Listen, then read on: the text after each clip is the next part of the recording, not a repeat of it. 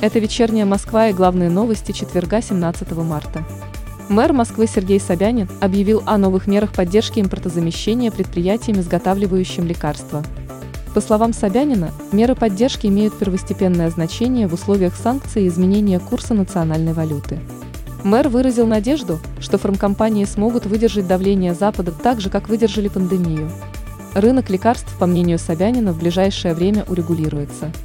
Самое главное сейчас иметь складские запасы, чтобы вовремя поставлять лекарства на рынок и не вызывать опасений у горожан.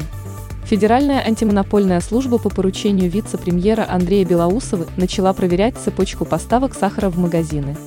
Проверка касается производителей торговых сетей и посредников. ФАС России указывает на недопустимость необоснованного повышения цен и создания искусственного дефицита. На это служба обещает реагировать вплоть до оборотных штрафов и при необходимости передавать материалы в прокуратуру.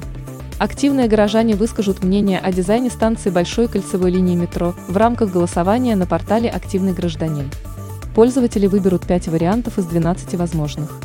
В список в частности вошли открытые в прошлом году остановочные пункты Терехова, Кунцевская и Давыдкова.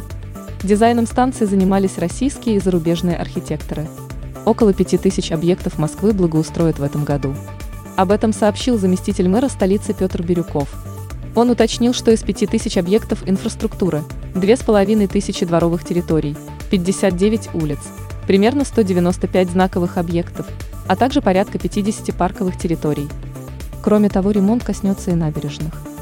Самой читаемой московской новостью 17 марта по версии новостного агрегатора СМИ-2 стало сообщение о том, что на следующей неделе в Москву придет апрельское тепло. В начале следующей недели прогнозируется около нуля по утрам, однако к полудню воздух будет прогреваться до 10 градусов тепла. При таких температурах слежавшиеся сугробы станут интенсивно таять, к середине следующей недели высота снежного покрова уменьшится с нынешних 15 до 5 сантиметров.